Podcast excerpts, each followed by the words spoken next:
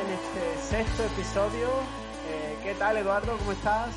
Buenas tardes José, pues eh, muy bien, listo para, para, un sexto episodio. Yo creo que después del, del quinto dejamos el, el, listo muy alto con el episodio de Training Peaks. La verdad es que, que se recibió y se acogió muy bien por parte de, de todo el mundo. Así que a ver si nos podemos superar. Genial, pues eso es, eso es lo que queremos, que os guste y que os aporten. Así que nada, vamos a seguir hablando en este episodio sobre cosas relacionadas con entrenamiento de deportes de resistencia, de ciclismo, de triatlón, de carrera y con todos los cacharrillos que nos gustan a los deportistas utilizar mientras hacemos deporte, relojes, GPS, medidores de CDA, todos los cacharrillos de los que Eduardo no, nos habla. Y nada, llevamos cinco semanas ya hablando también sobre entrenamiento, entrenamiento, entrenamiento. ¿Cómo entreno para esto? ¿Cómo cuantifico la carga? Vamos a descansar un poco, ¿no? Hoy sí, vamos a hablar. Eso, eso, es lo que se me da a mí estupendamente. Eh, sí, ¿no? Así que, oh, como Eduardo es profesional en eso, hoy vamos a hablaros sobre el descanso, la recuperación. Sobre todo, vamos a hablar sobre cuándo tengo que descansar y cuánto tengo que descansar. Obviamente no vamos a dar recetas mágicas porque eh, cada persona es un mundo y dar una receta mágica sería un error, pero os vamos a guiar un poquito para que sepáis cuándo tenéis que descansar, cuándo podéis aumentar la carga y, para eso Eduardo también nos hablará de cacharrillos que nos pueden ayudar a, a, eso, ¿no Eduardo? Exactamente, porque muchos tendréis relojes que permiten de una manera o de otra manera el... Eh, tanto registrar como el decirte si, si estás eh, no cansado, porque al final si entrenas a diario y demás, pues eh, dirás, no, es que estoy siempre cansado. Pero una cosa es estar cansado de, de las sensaciones de cansado, de lo típico, pues, eh, pues a todo el mundo le pasa, que tiene un rodaje, empieza por la mañana y vas con las piernas hechas polvo, eh, calientas 15 minutos y, y, luego te tienes que ir sujetando porque vas, vas mucho más rápido de lo que tenías que ir. que eso es, eh, digamos, el cansado de, del normal del, del, entrenamiento, pero otra cosa es el estar fatigado. Más que cansado, a veces es pereza, ¿no?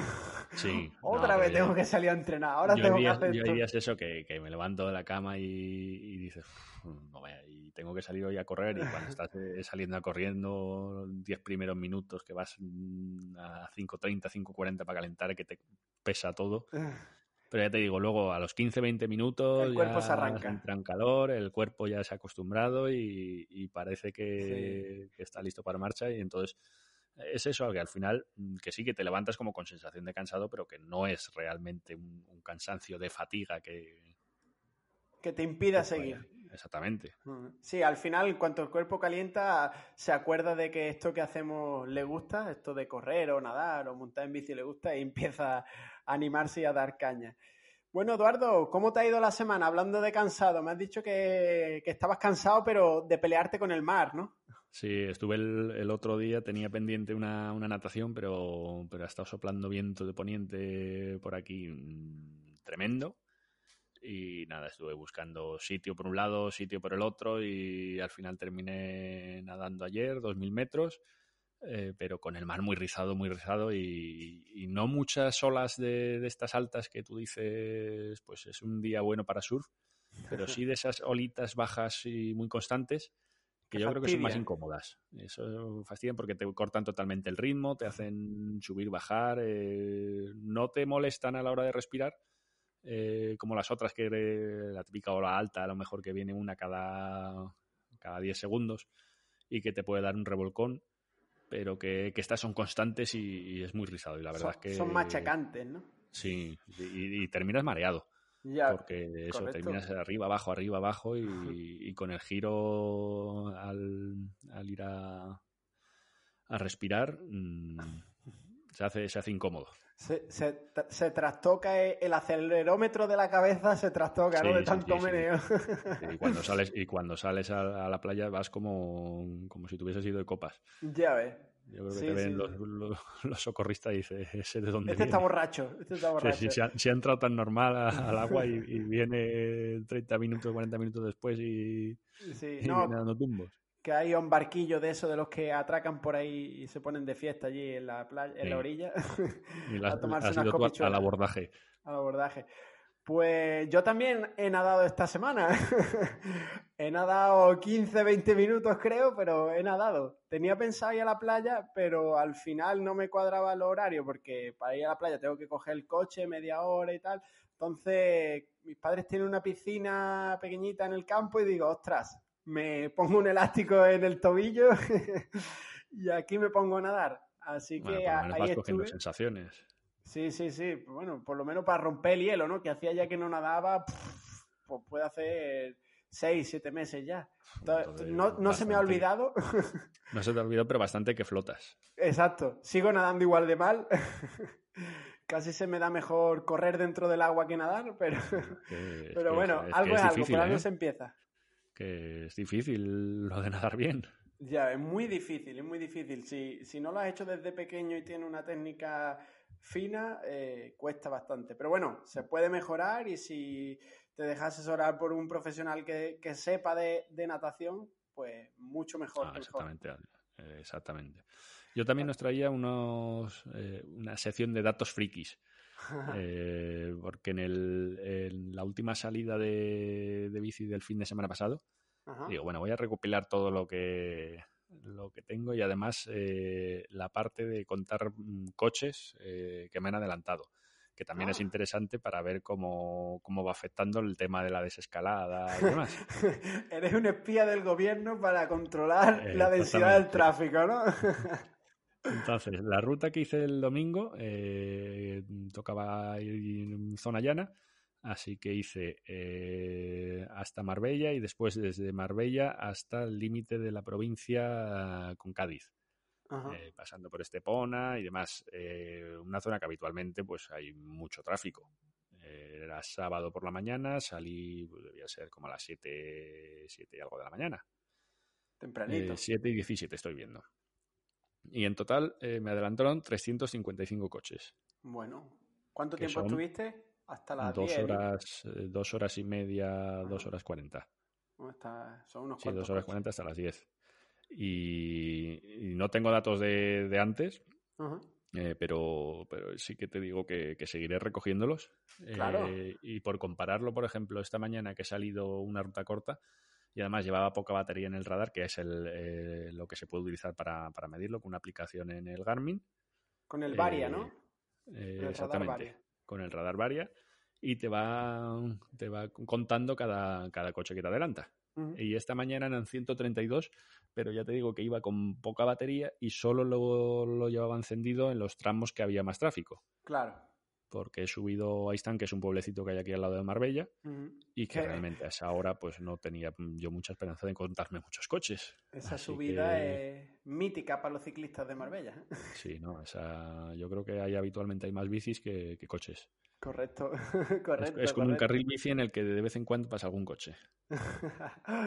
así es, así es. Y esta mañana, pues, te digo, han sido 132 coches. Así que, se nota por eso, porque ha sido. Eh, habrá, tenido el radar encendido pues 35-40 minutos. En 35-40 minutos, 132 coches. Y en 2 horas 40, 355. Está subiendo. Y ya te digo que, eso en, la zona de, de autovía y de nacional muy, muy frecuentada. Pues. veremos a ver cómo va. Cómo, evoluciona la cosa.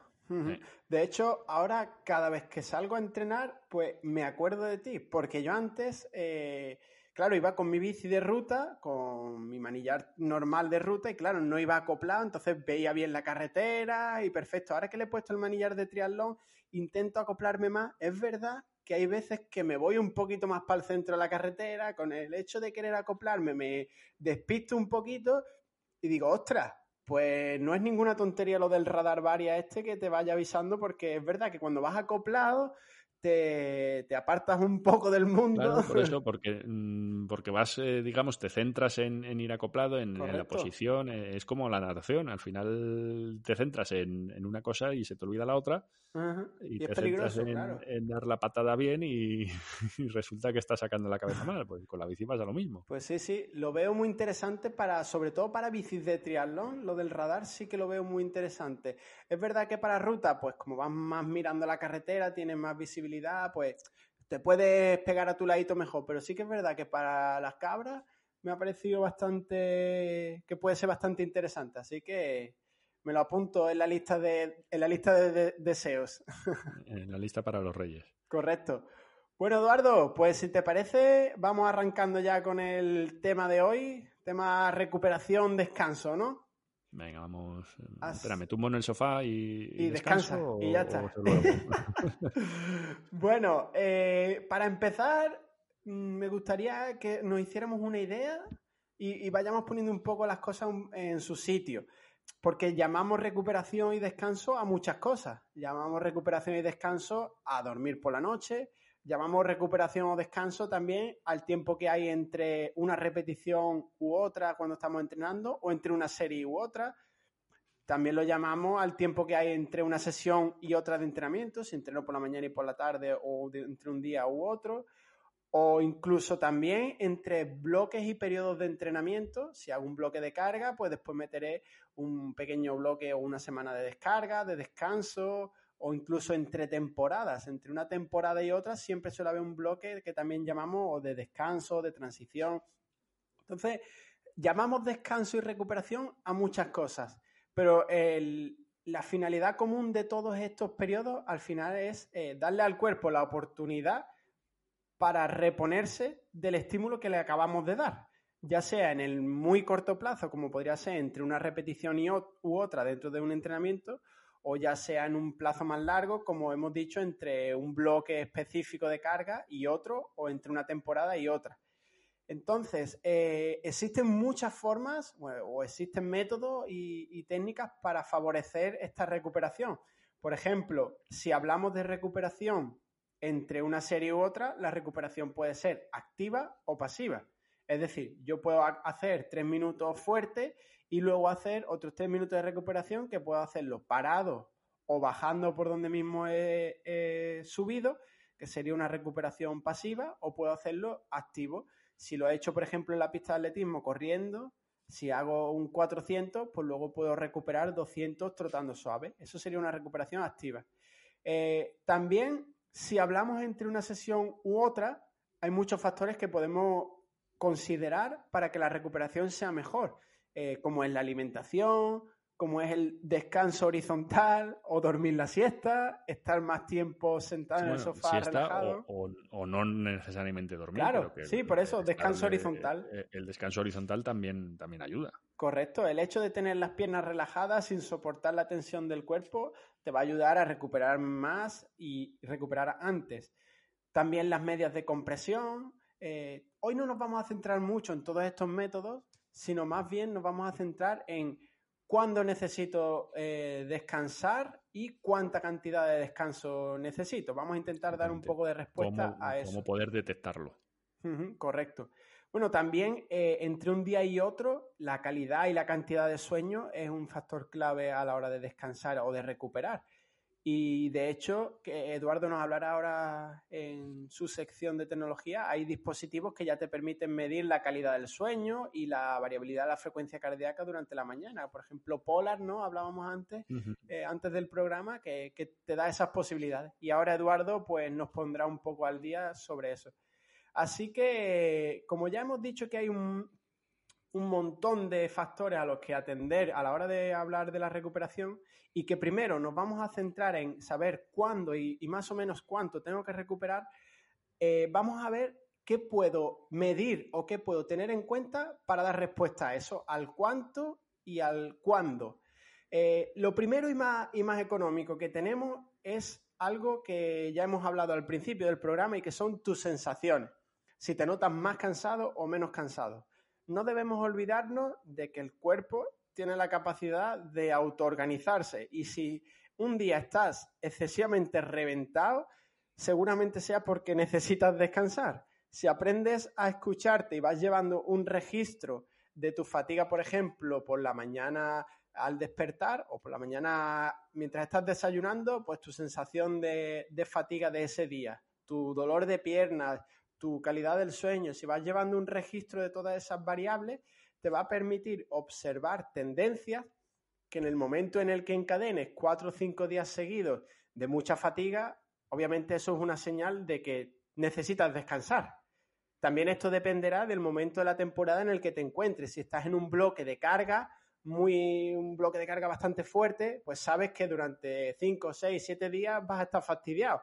Pero si pasado ese bloque de carga viene uno de recuperación y sigues fatigado, pues ya sabes que o bien te has pasado un poco con la carga de entrenamiento de ese bloque y ya sabes que para futuras ocasiones no debes de meter tanta caña, o bien que la recuperación no está, no está siendo la suficiente y que tienes que bajar aún más el volumen. Por eso, eh, crear estas especies de diarios de sensaciones es muy interesante también.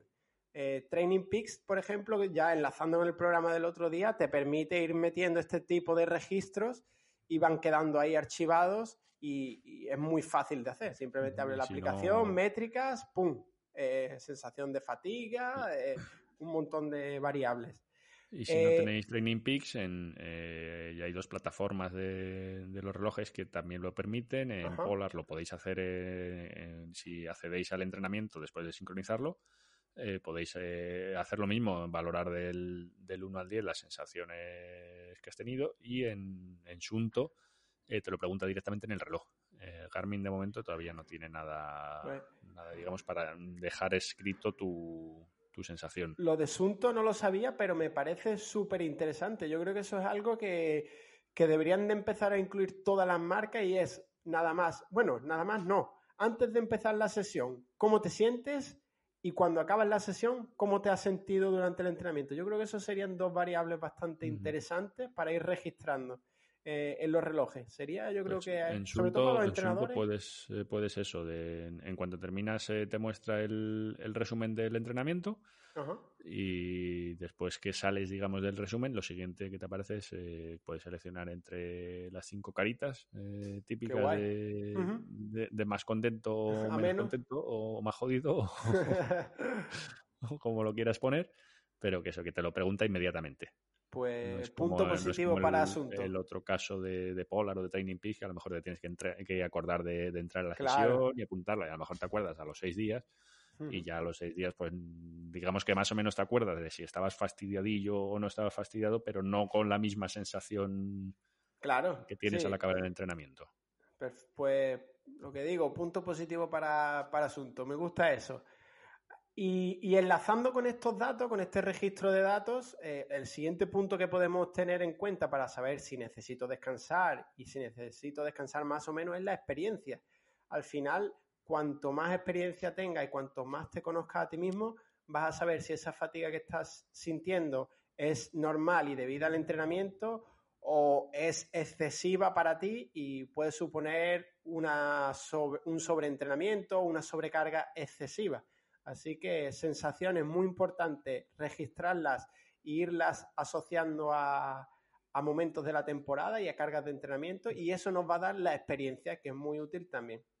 Sí, yo creo que al eh, final las sensaciones es lo más, lo más importante, porque más allá de los datos que puedan decir una cosa u otra, mm, el dato a lo mejor dice, no, estás hecho polvo, pero tú te sientes que no estás tan hecho polvo. Entonces, mm, al final es un... Eh, los datos se complementan. exactamente, son, son un detalle, pero que el que tiene las sensaciones y el que sabe cómo está tu cuerpo eres tú, nadie Correcto.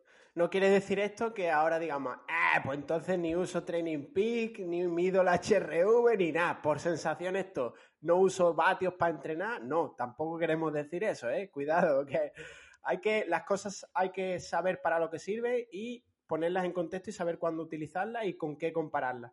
yo creo que al final la clave es eso, el contexto. Correcto, hay que ponerlo en contexto y, muchas veces las sensaciones ayudan a poner un dato también en contexto. Eh, también existen una serie de tablas que es lo que tradicionalmente se ha utilizado para el entrenamiento de, por ejemplo, si entrenas velocidad tienes que recuperar 72 horas, si entrenas capacidad anaeróbica tantas horas.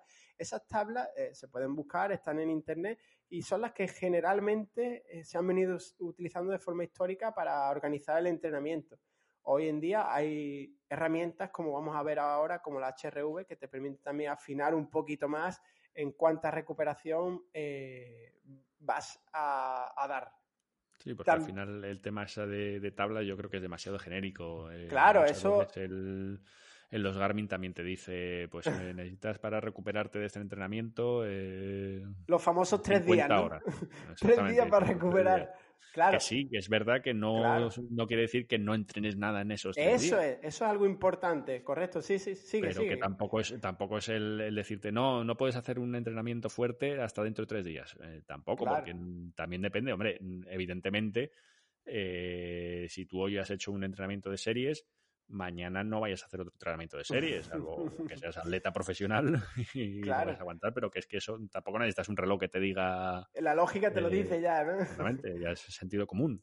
Sí, pero me parece, me parece importante eso que has eh, destacado, que si en Garmin te pone 72, 48 horas, no quiere decir que aparques la bici o la zapatilla y ya no entrenes hasta que pase ese tiempo. No, eso es una orientación de que más o menos no vuelvas a entrenar fuerte en ese periodo de tiempo, pero mientras tanto puedes seguir entrenando suave y trabajar otras muchas cosas.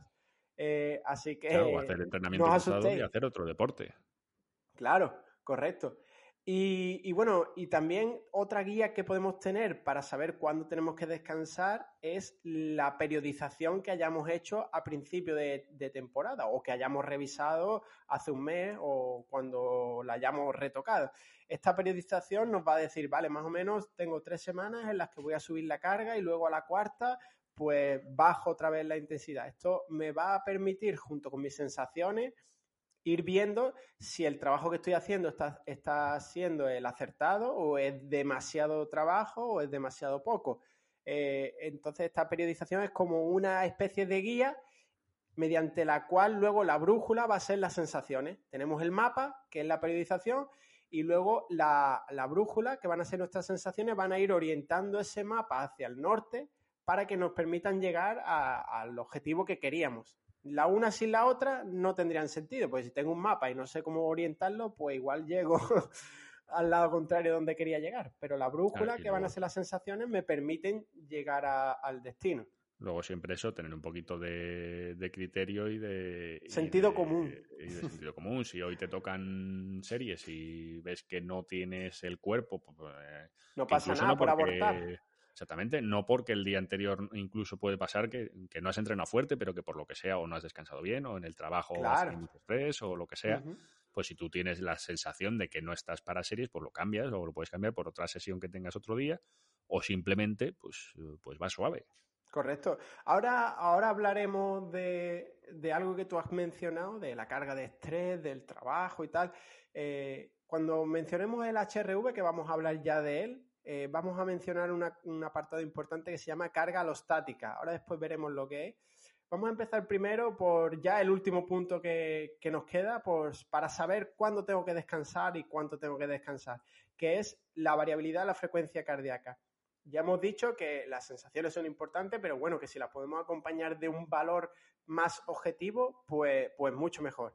Muchos habréis oído hablar del HRV, de la variabilidad de la frecuencia cardíaca. HRV viene de las siglas en inglés de Heart Rate Variability, variabilidad de la frecuencia cardíaca.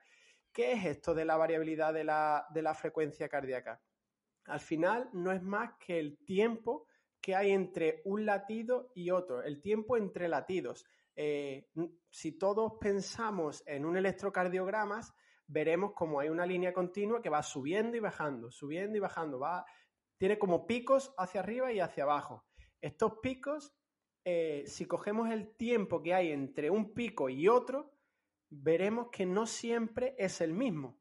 Aunque si tú te tomas las pulsaciones te parezca que todos los latidos son iguales, realmente no lo son. Y no quiere decir que tengas una arritmia, para nada.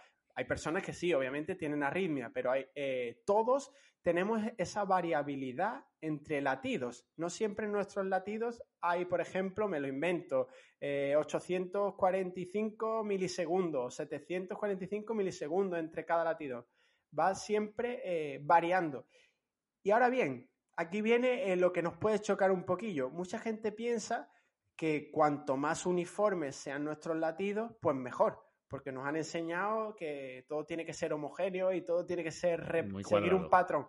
Y en este caso no es así. Cuanto, hasta un cierto punto, ¿no? Pero cuanto mayor sea la variabilidad de la frecuencia cardíaca, mejor. Es decir, que entre el primer y el segundo latido, pues haya más tiempo que entre el segundo y el tercer. Y entre el tercero y el cuarto vuelve a haber más tiempo. Y entre el quinto y el sexto, pues a lo mejor haya otro poco más de tiempo. Que vayan siendo diferentes la duración entre pico y pico de, nuestros latidos. ¿Y esto porque es así? Eh, cuanto más alta es nuestra variabilidad la frecuencia cardíaca, es decir, cuanto más diferente es, mayor activación de nuestro sistema parasimpático, que es el que va a permitir que nos adaptemos a nuevos estímulos y va a indicar un buen estado de salud. Si en cambio esta variabilidad entre latidos es baja, indica una, predominancia del sistema eh, simpático, que es el que nos hace estar alerta, el que nos hace estar en tensión. Cuando tú vas a una reunión, eh, el famoso ejemplo que se pone, cuando vas a una reunión con tu jefe, se te dispara el, simpático porque te hace estar alerta, estás respondiendo ante posibles amenazas que tú te vas creando en tu cabeza la mayoría de las veces, pero bueno, o, o algo más, más claro, cuando un león te va a atacar. Cuando un león te va a atacar, se produce una descarga de adrenalina que eso activa el, activada por el sistema simpático y te hace estar alerta para salir corriendo si el león viene hacia ti o para intentar defenderte. Bueno, y aunque, aunque no venga para ti, también puedes salir corriendo. Correcto. ¿Qué pasa si este sistema simpático está muy, muy elevado? Pues que nos va a dar una baja adaptabilidad, porque nuestros recursos se están empleando en mantenernos activos y en intentar sobrevivir. Además, podría ser síntoma de patologías cardiovasculares o de envejecimiento. Eh, y ahora, hablando un poco de lo que hemos dicho de, las reservas disponibles para adaptarnos. Como hemos dicho antes, hay un concepto que se llama carga alostática.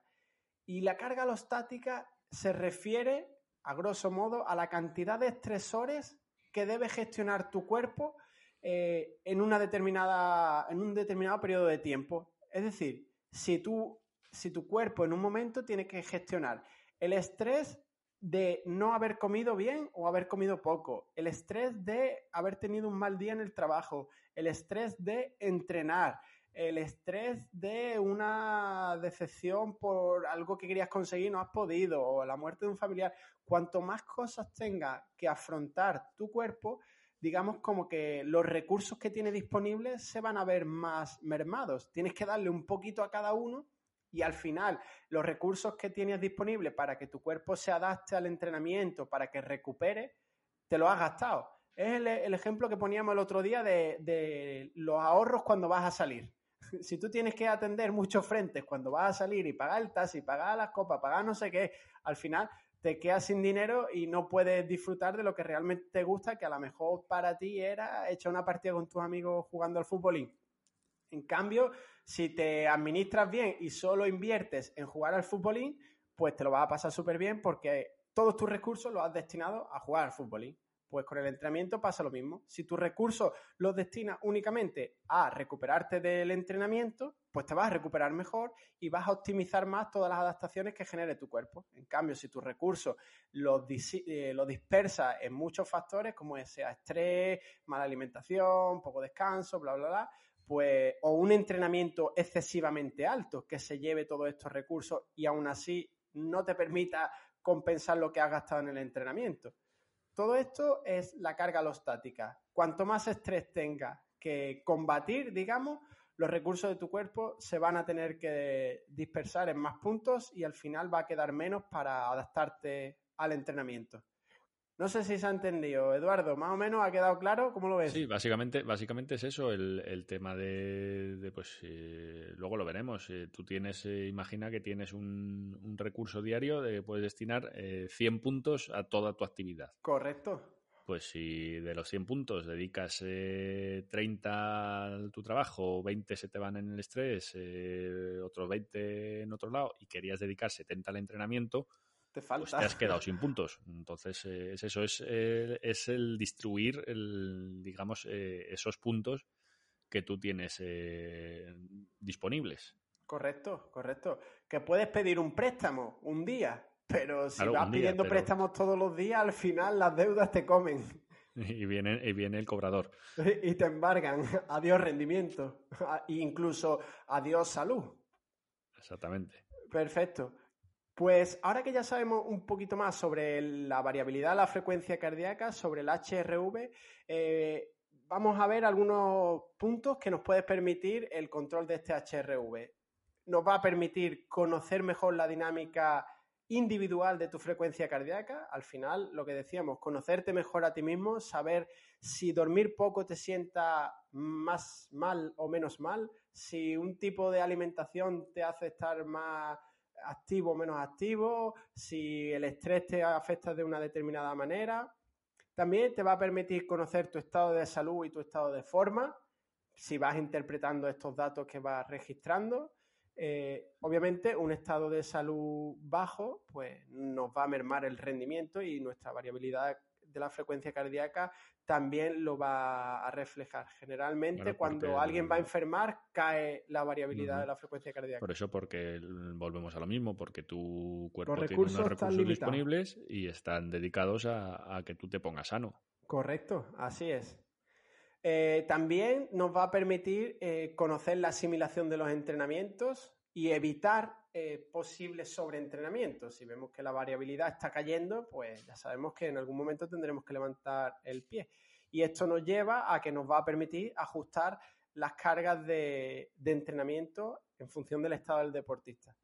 Lo mejor de la variabilidad de la frecuencia cardíaca es que es bastante fácil de interpretar, bastante fácil porque los programas ya nos lo dan medio interpretado y barato sí que es verdad que mm, un reloj en sí no es barato, pero una vez que ya tienes el reloj, pues ya la inversión no, la tienes que hacer. El reloj no te lo has comprado para, mirar la variabilidad del pulso, sino que te lo has comprado para entrenar, para... Mm, Correcto. Tiene más funcionalidades.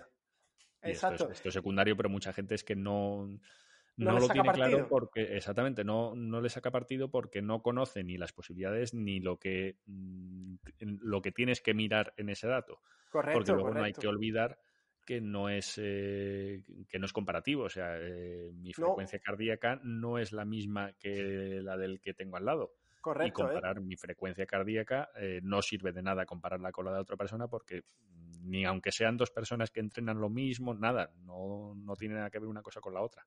Eso es verdad, es muy, muy un dato muy importante. Estos no son vatios. Los vatios, vatio kilo, pues sí, lo puedo comparar Eduardo conmigo y yo con otro. Pero variabilidad de la frecuencia cardíaca no se puede comparar. Cada persona es diferente y que yo tenga, me invento un número, 8,4 que me da el HRV de For Training, la aplicación, y Eduardo tenga 9,6, no quiere decir nada. Hay que observar tendencias y ver qué es ese número para esa persona en esa situación. Tu propia tendencia, no la tendencia, o sea, es, tu propia tendencia. Correcto. Por eso el, hecho de mirar un día un valor no sirve, de nada. el, saber hoy tengo eh, lo que tú dices, eh, el HRV lo tengo en 9,4. Bueno, ¿y ahora qué? Pero al final es eso, si hoy lo tienes 9,4, mañana 9,3, pasado 9,8 y de repente ves 6,5, pues algo pues ha pasado. Ahí ya has visto una tendencia mm, que hay algo raro. Correcto, eso es. Pues eso, decíamos que era barato porque la mayoría, bueno, la mayoría, algunos relojes ya lo dan y también hay aplicaciones móviles que te permiten realizar esta medición. Y ya lo, eh, lo mencionamos en algún programa, por ejemplo, HRV4 Training, creo que tiene un coste de unos 10 euros, lo pagas una vez y, y, ya en teoría te sirve de por vida. Y hay otra aplicación que se llama Elite HRV, esa creo que es gratuita. Lo único que si quieren más análisis de datos ya tiene una suscripción mensual. Pero para el dato en bruto, bueno, en bruto, te lo da ya procesado, pero para el dato aislado, eh, con estas dos aplicaciones tenemos más que suficiente y permiten observar tendencias, que es lo que más nos va a interesar. Incluso ambas se pueden sincronizar con Training Peaks. Yo utilizo con mis deportistas, con alguno de ellos, el HRV4 Training y automáticamente se sube a Training Peaks y vas viendo las gráficas de pulso y de HRV, cómo van teniendo una tendencia, cómo van subiendo, cómo van bajando y es muy interesante.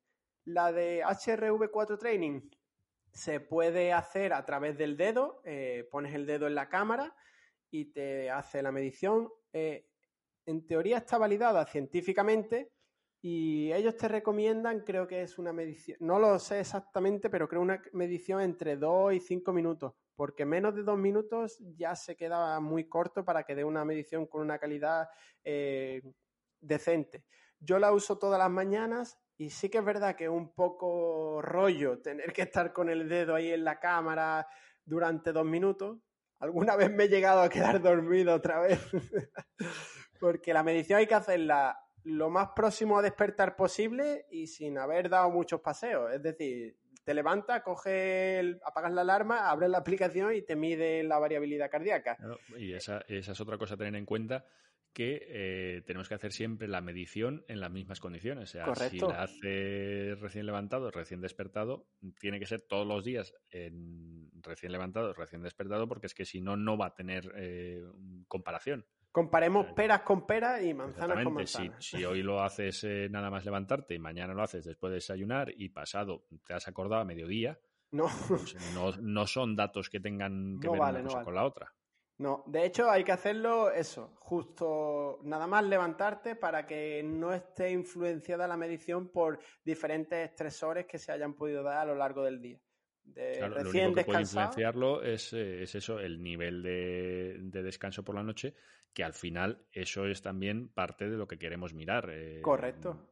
Eh, cuánto hemos descansado y cuánto del sueño ha sido, digamos, reparador. Correcto. De hecho, la propia aplicación, una vez que haces la medición utilizando el dedo, te hace un cuestionario de cómo has dormido, cuántas horas has dormido, cómo te sientes hoy, dolor muscular, cómo de digamos, eh, variable es tu día a día, ¿no? No me sale ahora la palabra, cómo de estresante es tu día a día, te, mide, te pide un, montón de factores que tiene en cuenta luego a la, a la, hora de darte una recomendación. Esos factores no van a condicionar el valor en sí, el número que te da, pero sí va a condicionar la recomendación que te da la, la aplicación. Eh, Además, esta aplicación te permite conectar una banda de pulso y te permite también utilizar el Apple Watch y otros dispositivos que creo que se llaman Aura o algo así. Tiene varias. Es, similar, es otro tipo de sensor de, de sensor de pues, pulso. Te permite conectarlo yo creo también. Que, te iría mejor eso, la banda de pulso, y así te puedes ir a dormir otra vez. y así hago un ciclo y no despierto nunca, porque me cuesta la vida despertarme por las mañanas. Eh, también hay otras opciones para los que no queráis usar aplicaciones, otra opción gratuita que se llama Cubios. Si entráis en la página web de Cubios, tiene una versión gratuita que recoge la medición a través de algún dispositivo eh, como Polar o Sunto o Garmin, en la página web vienen las compatibilidades y subes el archivo a la, aplicación. Y ahí te permite un análisis, un análisis de la variabilidad de la frecuencia cardíaca. Pero vaya, las aplicaciones para el precio que tienen son muy interesantes y, son económicas. Así que bueno, vamos terminando casi casi ya con la parte de, entrenamiento y le damos paso a Eduardo en breve. Por último, antes de terminar, eh, ¿qué pasa si me sale la variabilidad de la frecuencia cardíaca baja ese día o excesivamente alta? ¿Quiere decir esto que obligatoriamente tengo que descansar, que no puedo entrenar? No, no hay que alarmarse ni volverse loco. Ni, ir al hospital tampoco. tampoco. Eh, es verdad que si en teoría ese día tenemos una variabilidad de la frecuencia cardíaca baja o excesivamente alta, es mejor eh, evitar un entrenamiento muy intenso, que lo podríamos hacer, eh, no habría problema, el cuerpo podría adaptarse y podría acabar rindiendo, porque hasta ahora muchas personas han entrenado sin guiarse por, por este valor y han sacado buenos entrenamientos. También eh, tened cuidado porque conozco casos de gente que usaba de forma frecuente este valor y llegaba el día de la competición y le salió un valor malísimo y dice, adiós, ya hoy no voy a rendir la competición. Correcto. Pero ¿qué pasa? Eh, este valor va a estar condicionado por tu propio eh, estado de ansiedad ante la competición. Claro, claro, es normal que salga bajo si es que estás atacado perdido porque vas a competir. Entonces, lo que decíamos, no porque este valor salga bajo no puedo entrenar fuerte o no puedo rendir. Sí, eh, lo que tenemos que observar son tendencias, como decía antes Eduardo, y ver si ha salido tres días seguidos este valor bajo pues no sigas entrenando fuerte porque no vas a ningún lado. A no ser que tengas previsto ese bloque de carga muy alta y que ya vayas a descansar en breve. Hay muchos factores a controlar, pero porque salga un día el valor malo, no pasa nada. ¿Qué hago si sale ese día el valor malo? Pues intentar que mi carga alostática de ese día sea lo mínimo posible para que mi cuerpo pueda recuperar. Carga alostática era todo lo que me produzca estrés, tanto de entrenamiento como de alimentación, como de descanso. Pues, por ejemplo, si ese día tengo la variabilidad baja, pues intenta comer lo mejor posible. No vayas al Burger King ese día porque le vas a meter un chute de calorías y de nutrientes que te aportan poco a tu cuerpo cuando no le viene bien. Intenta también aumentar el descanso en ese día. Si puedes tumbarte un poco más en el sofá o dormir la siesta, pues genial. Eh, meditación, mindfulness, todo lo que te permita bajar el estrés, respiraciones profundas, todo eso te va a ayudar a, que ese día que tienes la variabilidad baja, pues tu cuerpo pueda asimilar mejor todo el estrés que, que tenga. Y lo último ya, eh, el otro día hablábamos de periodización y también existe un tipo de periodización basada en la variabilidad de la frecuencia cardíaca, que al final no es más que ir observando las tendencias de la variabilidad y entrenar fuerte cuando tu cuerpo te lo permite y descansar cuando tu cuerpo empiece a estar fatigado y tu variabilidad baje. En teoría esto te va a permitir rendir al 100% los días que te toque entrenamiento fuerte, porque te vas a guiar por la variabilidad cardíaca, y eh, someterte a entrenamientos más suaves los días que la variabilidad cardíaca esté más eh, baja y tu cuerpo necesite recuperar para asimilar la carga de entrenamiento. Así que bueno, yo creo que hemos hecho un repasillo guay a lo que es la variabilidad la frecuencia cardíaca. Y si os ha gustado, pues ahora Eduardo nos va a dar alguna que otra herramienta más y para que podamos utilizarla, ¿no, Eduardo? Sí, exactamente. Básicamente para que, podáis eh, utilizar el reloj que ya tenéis eh, en la muñeca y poderle sacar partido también no solo cuando estáis entrenando, sino también a la hora de descansar. Eh, vamos, eh, digo, la inmensa mayoría, ya todos tienen, tienen un seguimiento del descanso nocturno. Eh, algunos más completo y otros más limitado. pero lo que sí, vamos, digamos que el, el, aspecto más básico que te miden es, es la cantidad de horas que has dormido realmente como dato en sí, pues tampoco es que te aporte mucho más allá de, saber eh, eso, mirar con perspectiva y lo que estábamos hablando, del, poder ver una, progresión. Porque tú sabes hoy si te has levantado a las 7 y te acostaste a las 12, pues sabes perfectamente que has dormido 7 horas. No necesitas mm, que nadie te recuerde exactamente.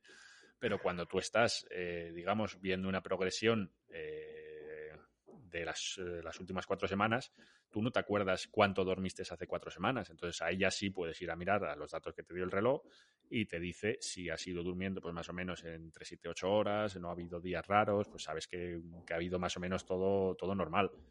Entonces es a la hora de poder eh, tener esa progresión. Eh, Al final los registros son muy interesantes porque te permiten verlo en perspectiva y, exactamente, volver atrás. Exacto. Entonces, eh, muchos te miden ya lo que es la frecuencia cardíaca, que no es lo mismo que la, variabilidad. La frecuencia cardíaca no deja de ser eh, la media de, pulsaciones en un minuto. Mm, Eso es la frecuencia. Eso, la frecuencia. Eh, que, es igual que, el, que, la variabilidad, que tampoco es eh, un dato que tú puedas comparar con, nadie. Correcto. Eh, es tu dato y volvemos a lo mismo. Tú tienes que mirar cuál es tu tendencia para poder ver si ha habido momentos en los que sube o momentos en los que baja. Yo, por ejemplo, sé que mi, mi, mi frecuencia cardíaca mínima suele estar sobre 42-44 pulsaciones al levantarme o, digamos eh, la que pasa por la noche, sé que si algún día el reloj dice que he tenido 51-52 es que ha habido algo. O sea, ya puede ser o que no he dormido bien o que puede ser que esté cogiendo alguna enfermedad o que esté muy fatigado. También es importante que la medición la hagamos bien, es igual que si no calibro el potenciómetro cuando salgo con la bici. Si luego lo mido como con el reloj medio descolocado o con la banda del pulso medio mal puesta, el valor se va a ver alterado. Eh, efectivamente, si tú te vas a dormir, a lo mejor está el reloj muy suelto, pues em, al final va a estar midiendo pues casi casi al aire. Entonces puede ser que un día te, te mida bien y al día siguiente te mida mal y no sepas si lo que te ha medido bien o lo que te ha medido mal ha sido por cómo estaba colocado el reloj o no. Entonces, es, es, como todo. Si estás dependiendo del, del, sensor de pulso óptico, pues ya sabes que, que tiene que ir eh, pegado a la, a la, muñeca, pero sin tampoco cortarte. Exactamente, que, que, que, circule la sangre y que a la mañana siguiente sigas teniendo mano cuando te despiertes. Sí, porque es verdad que a mí personalmente me resulta un poco incómodo dormir con el reloj. Lo he hecho alguna que otra vez, no por controlar las horas de sueño, sino por poner la alarma en el reloj que vibre mm. y no despertar a mi novia. Pero sí que es verdad que me levanto con la mano un poco dormida. Yo normalmente lo que hago es, eh, lo llevo firme durante todo el día. Cuando salgo a entrenar le suelo dar un, un puntito más de aprieta a la correa y cuando termino ya lo vuelvo a soltar. Entonces, eh, digamos que le aprieto un poquito más para que si estoy corriendo estoy haciendo otra actividad, eh, tenga más complicado el moverse la muñeca y el resto del tiempo pues está, eh, digamos, fijo pero tampoco demasiado fijo. O sea, si tú lo mueves un poquito, pues se mueve para arriba y para abajo, pero realmente en, un estado de reposo no estás moviendo la muñeca como para que el, sensor se esté moviendo el brazo para arriba y para abajo. Correcto. Entonces, como decíamos antes, pues eso, es al final es eh, estás midiendo siempre, si lo tienes siempre durmiendo el reloj, el, la medición va a ser siempre en el mismo entorno eh, y en el mismo momento. Eh, te va a marcar el mínimo de, pulsaciones durante la noche, con lo cual sí es una cosa que tú puedas ir comparando a lo largo del tiempo.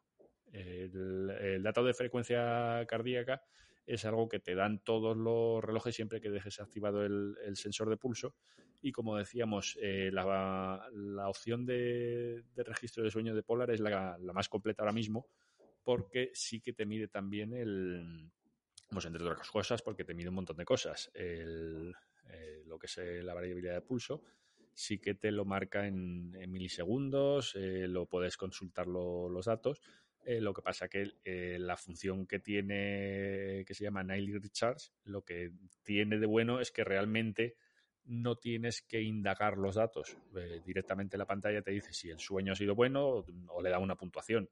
Entonces no tienes que estar tan, tan metido dentro de los datos y las gráficas y, y, claro, facilita el uso. Claro, porque es, realmente el reloj el que te está marcando un, un, valor. Solo tienes que estar pendiente de un valor. Claro. Entonces, volvemos a lo mismo de antes. Es la tendencia. Si tú sabes que has tenido cuatro días del valor malo, no te hace falta que entres en, milisegundos, en, más, en menos, mira, ahí me ha subido, ahí me ha bajado, realmente te está dando un valor que está valorando un poquito todo, no solo la, variabilidad del pulso, sino todo lo demás. Entonces, de momento Polar es el, único que registra esto. Eh, Sunto solo tiene la función para registrar horas de sueño. Y Garmin tiene otra función, no tiene, no es como Sunto que tiene el seguimiento de variabilidad de pulso durante la noche, tiene otra, otra función eh, que se llama eh, Body Battery. Eh, realmente también, vamos, Sunto te he dicho que solo tenía horas de sueño, lo que pasa es que también tiene esta, esta función de, en Sunto se llama Body Resources y en, Garmin Body Battery. Son básicamente la misma función porque están licenciadas de, de Fair Speed que es eh, quien, le da a, la mayor parte de los fabricantes eh, los datos, exactamente, las métricas y, demás. Eh, Polar es el único que, trabaja sus propias métricas, sus propios algoritmos, y los demás, pues al final compran el, algoritmo y lo incluyen en su, dispositivo. Entonces, lo que hay que tener en cuenta es que funcionan diferente. Polar lo que te mide es el descanso nocturno. Y luego, eh, la métrica que, te comento, que es de, de First Beat, eh, que en Garmin se llama Body Battery y en Sunto es Body Resources, lo que hace es darte una puntuación, que es lo que estábamos hablando de los recursos disponibles a lo largo del día. Entonces, eh, la función es como si tú fueses una pila recargable. Entonces, por la noche, tú subes hasta un 100% de, vamos, si, si descansas de forma correcta y, y tal y cual, y el día anterior no has acabado a cero, eh, has dormido lo suficiente, tú puedes ver en la gráfica cómo eh, a lo mejor en torno a las 3 o las 4 de la mañana pues has podido llegar al 100%, te has mantenido y cuando te despiertas, pues ahí empieza a bajar el, eh, digamos, tu carga. Y a lo largo del día, cuando haces un, un ejercicio o pasas momentos de estrés, pues la, la carga de tu batería bajará más. Eh, cuando tú descansas, estás sentado en el sofá viendo la tele, pues subirá un poquito porque estás descansando. Y al final lo que está teniendo en cuenta es eso, es la variabilidad del pulso. Está mirando el, cuál es la variabilidad del pulso entre otras diferentes métricas y eh, te está dando un dato simple de, comprender. lo único que no tiene es eh, la posibilidad de mirar esa tendencia de la que hablábamos antes. Entonces, Tú tienes tu dato diario, te dice si estás, eh, digamos, entre comillas, recargado o no estás recargado, pero no te da la posibilidad de mirarlo eh, con una tendencia de cuatro semanas y decir, pues ha ido bajando, ha ido subiendo. Entonces, en ese sentido es más limitado. Es más fácil de comprender porque al final es como si estás cargando la batería del móvil, pero no tiene la posibilidad de verlo eso con el, con el paso del tiempo y, poder eh, ya incluso mirar los detalles que sí que puedes mirar en el caso de Polar. Claro. Sí, pero bueno, para lo que nos interesa que es un, al menos un dato fácil de interpretar, puede ser una herramienta útil también. Sí, eh, vamos, yo ha habido, ha habido días que, por ejemplo, el, reloj marcaba que estaba en 10%, o sea, ya cuando esto que, te dice el teléfono que lo pongas en, modo ahorro de batería y modo avión y, tal, pues según el reloj yo estaba así y sí, efectivamente, sales a entrenar con, con lo que te marca de que, te, que tienes un 10% y, y la sensación que tienes es esa, es de, pesadez, de que te cuesta y, de complicado para, entrenar. Eh, luego, pues también hay que ver que, no deja de ser un algoritmo mm, y hay que darle la, importancia que se le puede dar a un algoritmo, que no deja de ser una ecuación matemática que normalmente está bien, pero también puede estar mal. Correcto, es un, número y no, no, atiende a sensaciones, por ejemplo. Entonces, mm, hay veces que, me he quitado el reloj a mitad del día, tú ves la gráfica de, digamos, de, carga y, sí que tiene una correlación de que si tú te lo has quitado a lo mejor eh, a las 12 del mediodía porque lo has ido a cargar o por lo que sea y estabas en un 70 y te lo has puesto a las 5 de la tarde y te dice que estás en un 50, pues sabes que sí que tiene una correlación. Luego ha habido otras veces que, no me ha hecho el cambio. Lo que pasa es que si ha habido antes eh, en el periodo intermedio un descanso, pues tampoco tienes no tienes posibilidad de valorarlo y tampoco tienes posibilidad de compararlo con otro dato y decir eh, si este me está dando bien o, o, me está dando mal porque volvemos a lo mismo, solo te da un valor, no te da, no te dice es que has bajado porque tú tu variabilidad ha variado en 150 milisegundos. Entonces es, eso, es una función sencilla. Y eh, lo último que quería mm, anotar, eh, digamos, es que Garmin está haciendo pequeños cambios en, la función del registro del descanso nocturno. Eh, creo que ha sido, no sé si a primeros de esta semana o finales de la semana pasada, para la, gama de Garmin Fenix 6 eh, se ha lanzado una actualización de momento solo en modo beta. Eh, el cambio que hace principal es que hasta ahora Garmin cuando te hace el, registro del descanso nocturno lo hace a nivel de servidor. Eh, eso quiere decir que el reloj registra los datos, pero hasta que no se sincroniza con el teléfono y el teléfono envía los datos al servidor, tiene que esperar a que el servidor le devuelva los datos procesados y diga, pues tú has estado durmiendo de tal hora a tal hora, el, sueño REM ha sido de tal hora a tal hora, has tenido no sé cuántos de, veces despierto. Y entonces en el reloj tú no podrás ver la cantidad de horas dormidas, sino que tienes que ir siempre a la aplicación. El cambio que está haciendo Garmin es que sea el propio reloj el que procese esos datos. Entonces tú te levantas por la mañana y verás directamente en el reloj sin tener que ir a la aplicación y sin tener que esperar nada el, eh, pues eso, las horas de sueño, los periodos de, más descanso, de menos descanso, y te da un, valor, eh, digamos, de recuperación del sueño. Tiende un poquito a ser eh, parecido a lo que ofrece Polar, lo que pasa que el Polar, como decíamos, pues es eso, tiene más valores de, de, de variabilidad del pulso, tiene los valores también del, del ANS, eh, es un poquito más completo. Claro. Sí, siempre Polar en cuanto a pulso ha sido, digamos, un poco el referente. Luego en cuanto a GPS no tanto, pero en cuanto a pulso, las primeras bandas eran... Polar era el que más vendía en pulsómetro. Lo que pasa es que ahora ya se ha pues, quedado un poquito atrás es el, siempre era, era Polar el que hacía el análisis de pulso y también por el, por el tema ese que comentábamos antes, porque son los que ellos siguen, siguen desarrollando sus métricas, sus, algoritmos. Los demás al final dependen de normalmente de First Bit, con lo cual si yo compro el algoritmo de First Bit y Garmin compra el algoritmo de First Bit y Sunto compra el algoritmo de First Bit, al final los tres estamos ofreciendo lo mismo. Correcto. Con lo cual, Polar, pues en ese sentido, eh, tiene una cosa diferente que puede ser mejor, puede ser peor, pero por lo menos es diferente. Y en este caso es mejor. O sea, en mm. ese sentido, pues, eh, pues eso van ganando.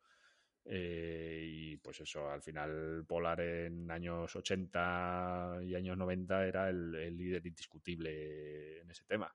Lo que pasa es que luego eh, se quedaron un poquito atrás porque mientras otros fabricantes metieron el, GPS, digamos, dentro del reloj, Polar seguía dependiendo de, un accesorio externo que se colocaba en el en, la cintura, que era el GPS, que tenía que enviar los datos al reloj. Eh, que vamos, ya hablaremos un día de, todo eso, porque la historia, la historia de, los relojes. es algo eh, chulo, es algo chulo también a saber. Es, es, una cosa que, pues eso, antiguamente el reloj simplemente era un pulsómetro y ahí dependía de, de los 50.000 sensores que tenías que llevar alrededor y que no son como los sensores de ahora que eran cositas pequeñas, ¿no? Tenías que ponerte, por ejemplo, un podómetro en el pie que era como una pesa, eh, el, GPS en la cintura, eh, la banda de, de pulso en, la, en el pecho y al final el reloj no era más que una pantalla. Correcto, sí, era el que recibía todos los sensores. Que recibía los datos, los procesaba, pero vamos, que, que no tiene absolutamente nada que ver con, con lo que tenemos hoy en día, que, la verdad es eh, que eh. tú le dices a cualquiera hace 10 años lo que vas a tener dentro de un reloj. y, y, lo que, y lo que queda por venir, eh, que ya podemos pagar con el reloj, podemos juntar la música. Del mismo modo que tú a, ti hace un año te dicen que te vas a pasar tres meses en tu casa y... Y no te lo crees. ni de coña, pues, pues con los relojes lo mismo. Así que vete a ver lo que, lo que tenemos dentro de. Vamos, te iba a decir cinco años, ¿no? Es que ni cinco años, tres. Un par de años. Y esperemos estar nosotros aquí para que Eduardo nos lo vaya contando y nos vaya manteniendo informados y ser los primeros en enterarnos. salir de casa. Hombre, eso por supuesto que podamos salir de casa, si no, malo. Porque yo venía, venía escuchando la, la radio que, que, es verdad que en este 2020 yo creo que nos falta pues algún alguna nave espacial con, con extraterrestres o, o, algún macro terremoto o, algo así. No, por favor. Ya, es para, para, tener el año completo. Ya hemos tenido bastante con el COVID. Bueno, pues algo más que añadir, Eduardo. Pues ¿Habla ahora o calle para siempre? No, hombre, después de lo que hemos comentado, lo de callar para siempre. no. Bueno, pues programa un poquito más cortito hoy, de una horita. Eh, por supuesto, si queréis dejar comentarios sobre qué os gusta más, si programas más cortos, programas más largos, sobre el enfoque que le damos al programa, peticiones, estamos, ya sabéis, abiertos a, toda a escuchar todas las propuestas y a valorarlas y al final dar algo que os, eh, resulte interesante, os guste y os resulte atractivo para escuchar. Es decir, hablar de lo que vosotros queréis escuchar. Correcto. Y aquí estamos nosotros para responder de lo que sepamos, de lo que no, pues. Para eso, pues eh, siempre podéis echar mano de, las redes sociales, de, todos los sitios en los que nos podéis encontrar. Y en, la página también he puesto una, sección específica para el podcast que podéis llegar, en, no es complicado, correrunamaratón.com barra podcast. Hay una foto de Eduardo y otra mía. Así nos ponéis cara y cuerpo. Vestidos de, eh, de, mono de faena, ahí, trabajando. ¿De, torero o de qué? Montando en bici ah. y, corriendo. Tú, tú sales en las dos. Yo salgo montando en bici nada más. He cambiado la foto, ahora solo. Ah, la ha cambiado. Solo salgo en bici, sí. Ah, vale, vale, vale. Pues nada, ahí nos podéis encontrar en la web de Correr una Maratón, en las redes sociales de Entre Umbrales Podcast, en el Facebook y en el Instagram, y en las redes sociales personales de Eduardo, que tiene Twitter, Facebook, Instagram. Podéis pedirle lo que queráis. Y a mí también en las redes sociales de Instagram, sobre todo Instagram, de José Triat, como José y Triatlón, o Entre Umbrales. Una es más personal y en la otra voy subiendo un poco más de contenido. Así que nada. vamos, lo que comentaba antes, en, en correrunaMaratón.com barra podcast, debajo de donde está José dándole caña a la, bici, tenéis un, formulario que ahí podéis enviar pues eh, todo lo que queráis. Eh, Perfecto. Pues nada, Eduardo. cabe de todo. Vamos cerrando el chiringuito hoy por aquí. Sexto, eh, sexto episodio y nada, nos vemos en el séptimo. Nos veremos en el séptimo dentro de una semana. Ya sabéis, eh, poned vuestra valoración en iTunes, en Spotify, en Evox, en donde sea que lo estéis escuchando. Y, lo dicho, que nos mandéis los comentarios y las ideas y las preguntas y las dudas y todo. Y compartir, mucho compartir a todos los que les pueda resultar interesante. Nada, hasta luego. Hasta luego.